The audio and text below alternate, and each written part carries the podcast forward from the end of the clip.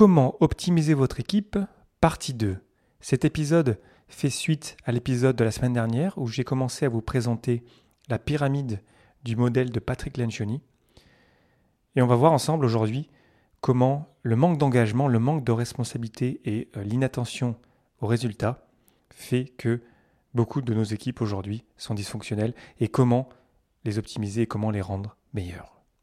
Le podcast Agile, épisode 145. Abonnez-vous pour ne pas rater les prochains et partagez-le autour de vous. Si vous souhaitez recevoir les épisodes en avance, abonnez-vous à l'infolettre sur le podcastagile.fr. Merci pour votre soutien et bonne écoute.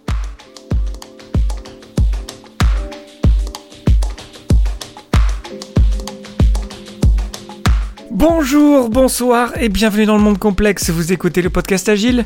Je suis Léo Daven et je réponds chaque semaine à une question liée à l'état d'esprit, aux valeurs, principes et pratiques agiles qui font évoluer le monde du travail au-delà. Merci d'être à l'écoute aujourd'hui et retrouvez tous les épisodes sur le site web du podcast, lepodcastagile.fr. Aujourd'hui, comment optimiser votre équipe, partie 2.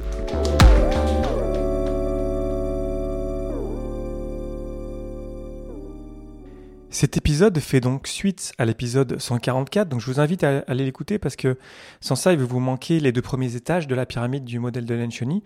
Je ne vais pas répéter qui est Patrick Lencioni parce que ça serait, euh, ça serait pas intéressant. Et je voulais euh, la semaine dernière vraiment insister sur les deux premiers étages qui sont donc l'absence de confiance et la peur du conflit, parce que c'est déjà de belles étapes dans le sens où il y a déjà beaucoup de travail à faire pour arriver à vraiment avoir une équipe, à faire partie d'une équipe dans laquelle on se fait confiance et dans laquelle on n'a pas peur d'aller au conflit et de d'en sortir meilleur ensemble. Donc il y a plein de choses à dire encore, encore plus là-dessus évidemment, mais euh, aujourd'hui on va couvrir les trois euh, étages, j'ai envie de les appeler comme ça, de la pyramide jusqu'à arriver en haut de la pyramide aujourd'hui pour couvrir vraiment le livre que j'ai trouvé vachement bien et que je vous recommande de lire. Donc on se retrouve avec une équipe où il n'y a pas de, manque de confiance, on se fait confiance, on, peut faire preuve de vulnérabilité et euh, on n'a pas peur de rentrer dans les conflits et on va vraiment euh, se dire les choses, on ne va pas laisser tomber, on ne va pas euh, souffler dans notre coin et pas dire ce qu'on a sur le cœur ou ce, pas ce qu'on pourrait dire qui pourrait nous amener à prendre de meilleures décisions ensemble. Donc on est dans cette situation-là, on a effectivement, on se fait confiance, effectivement, il y a des conflits productifs. Et ensuite, l'étape d'après, d'après Patrick Lencioni, c'est euh, le manque d'engagement ou la dysfonction euh, que, que Patrick Lencioni euh, décrit, c'est le manque d'engagement. Et là où c'est aussi intéressant comme modèle, c'est que c'est tout est lié dans le sens où si on ne se fait pas confiance, comment est-ce qu'on peut régler nos conflits? Mais comment est-ce qu'on fait pour s'engager? Dès l'instant où on n'a pas des conflits productifs.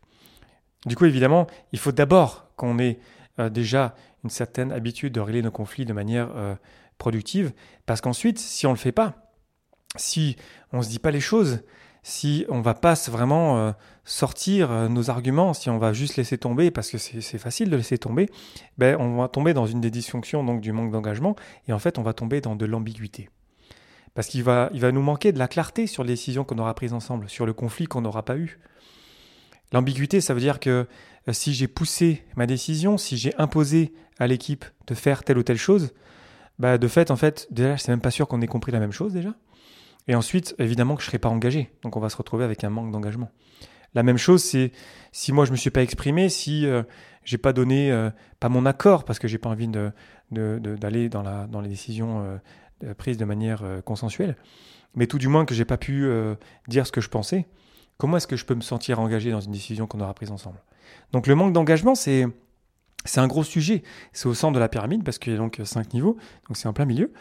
Et euh, l'engagement, on sait dans l'agile que c'est quelque chose de, très important. Euh, c'est, on dit, c'est dans une des valeurs euh, de Scrum, être committed, être vraiment engagé dans ce qu'on fait. On, le dit, on veut des équipes multidisciplinaires et engagées, on veut des personnes engagées. Mais là où c'est marrant, c'est que le manifeste pour le développement agile logiciel de 2001, il mentionne pas ou très très peu en fait le mot confiance en fait c'est juste dans les principes donc c'est pas dans les dans les valeurs euh, et en fait, on se rend compte que l'engagement, on veut de l'engagement, mais en fait, on, on, prend raccourci, on veut, on veut directement de l'engagement, mais en fait, d'abord, il faut qu'on ait de la confiance et d'abord, il faut qu'on ait des conflits euh, productifs. Donc, c'est un gros sujet quand même, l'engagement. Euh, c'est pas quelque chose à prendre à la légère. Euh, Scrum a beaucoup évolué là-dessus parce qu'on ne fait plus ce qu'on faisait avant 2001, 2011, pardon, euh, de dire qu'on va euh, s'engager à, terminer le sprint, ça, ça fait plus aucun sens aujourd'hui. Je vous en ai déjà parlé, mais j'aime bien euh, revenir dessus. Aujourd'hui, on fait un forecast, on essaie de sentir un petit peu ce qu'on peut faire. Ensuite, par contre, on est engagé au quotidien, évidemment, à faire, à donner le meilleur qu'on peut tous ensemble. Mais, mais je trouvais ça intéressant de faire le parallèle donc entre le modèle de Lencioni et le fait que, ben, avant d'être engagé, est-ce que déjà on a des conflits productifs déjà? Donc dès l'instant où c'est clair, où on est engagé, ben, on rentre dans l'action. On s'est mis d'accord, on a eu un, bon conflit ensemble, on s'est bien dit les choses, on a vraiment puisé dans l'intelligence collective de chaque personne, euh, de, chaque membre de l'équipe, et du coup on est engagé. Le quatrième niveau de la pyramide de Lancioni, euh, c'est lorsque euh, bon, on est engagé, cool, mais en fait il y a un manque de responsabilité. Il y a une vraie fuite ou complaisance, c'est-à-dire que, ok, on est engagé, mais bon, euh, je laisse un peu tomber ou, ou je suis pas vraiment dedans, quoi. C'est-à-dire que euh, je me sens pas tellement responsable de l'engagement qu'on a fait ensemble. C'est-à-dire que on peut tomber euh, assez facilement dans la médiocrité là-dessus, où on, on, va, pas en fait se, tenir redevable les uns des autres. On se tient pas responsable, mutuellement responsable les uns les autres. Et on tombe un peu dans ce manque de responsabilité. Je vous ai fait un épisode entier sur le processus de responsabilité de Christopher Avery. Je me souviens plus euh, du numéro de l'épisode, mais vous pouvez aller le, retrouver. Parce que la responsabilité, c'est c'est un vrai sujet. Quoi. Souvent, on dit on veut être responsable, mais il y, a beaucoup de travail avant d'être vraiment se sentir responsable, et encore plus lorsque c'est en équipe. Donc, c'est exactement ce que nous dit en fait quelque part avec ce modèle euh, Lancioni le manque de responsabilisation, en fait, ça, ça vient nous pousser à la médiocrité, en fait. Même si on, a, on se fait confiance, même si on a des bons conflits, euh, même si on est engagé, ben, ça ne veut pas dire qu'on est responsable, ça veut dire qu'ensemble, on va vraiment euh, se dire on est responsable, on s'est mis d'accord ensemble, on a vraiment bâti cette décision-là sur nos, meilleures, meilleures réflexions ensemble bah, du coup, il faut qu'on s'y tienne les uns euh, les autres. Il faut qu'on se tienne mutuellement responsables. Et on le sait aussi, c'est aussi pour ça que dans Scrum, il n'y a que le rôle euh, euh, de l'équipe de développement. Il n'y a pas de rôle développeur.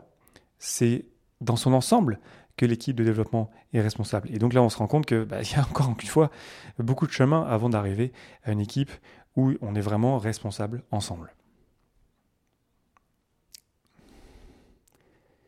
Et enfin, le cinquième et dernier niveau de la pyramide, donc il y a donc euh, cinq euh, niveaux dans la pyramide du modèle de l'ingénie, c'est l'inattention aux résultats collectifs.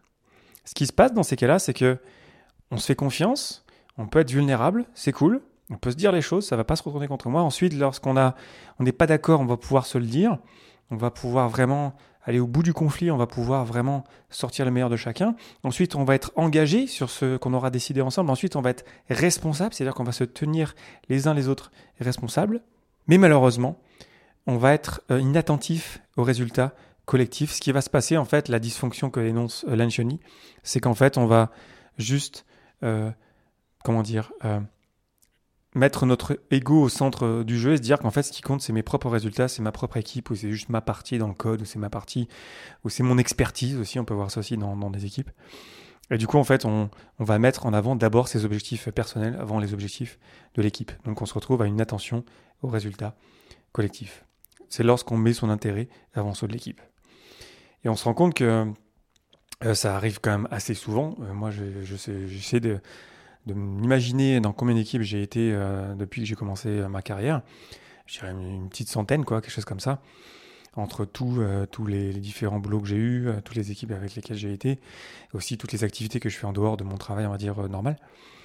Et, ça, je me, je me rends vraiment compte que ça arrive souvent quand même les, résultats personnels, je vois mon intérêt personnel, et du coup, même si, encore une fois, on se fait confiance, même si on a des conflits, même si on est engagé, même si on est responsable, bah, ça ne veut pas dire qu'on est vraiment aligné et qu'on va mettre euh, les objectifs collectifs avant les objectifs personnels.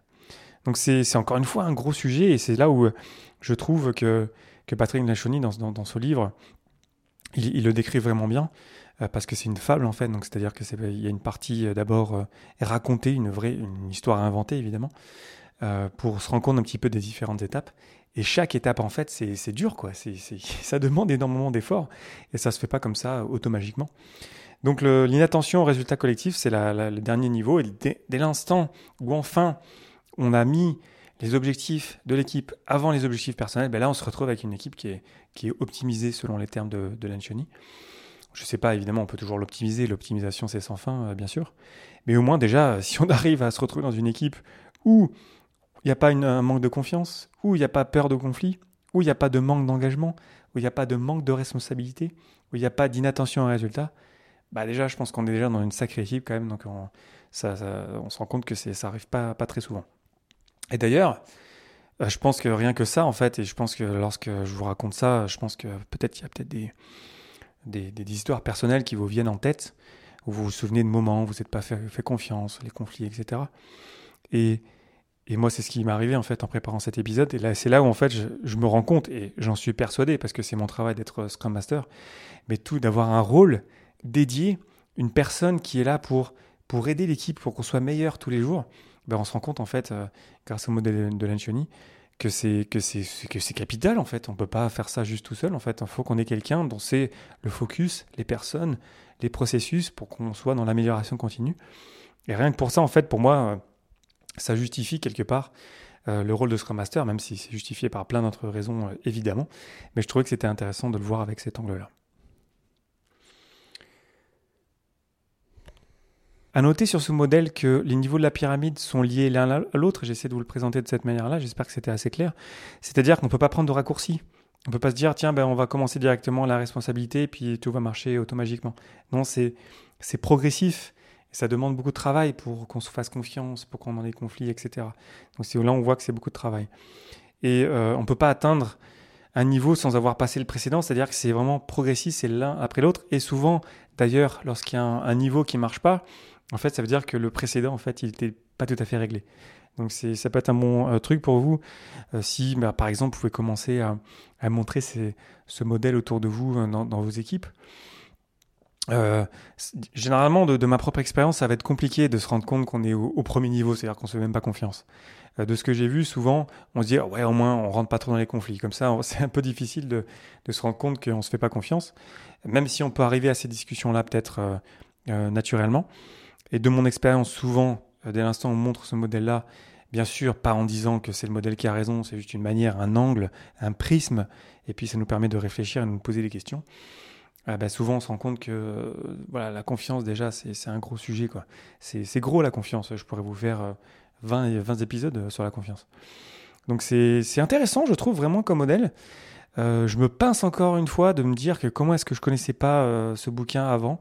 Euh, j'avais déjà vu le modèle, mais je n'avais pas euh, vraiment creusé le, livre. Donc j'aimerais remercier ici euh, François, Laurent et Michel de là où je travaille, parce que c'est grâce à eux en fait que j'ai découvert ce livre et que je me suis plongé dedans, que je l'ai lu, que je l'ai vraiment potassé, que je l'ai amené même dans, des équipes et qu'on a, on a progressé ensemble avec ça. Et c'est aussi pour ça donc que je vous le partage parce que il y a vraiment de belles choses à prendre sur ce livre-là. Il est facile à lire.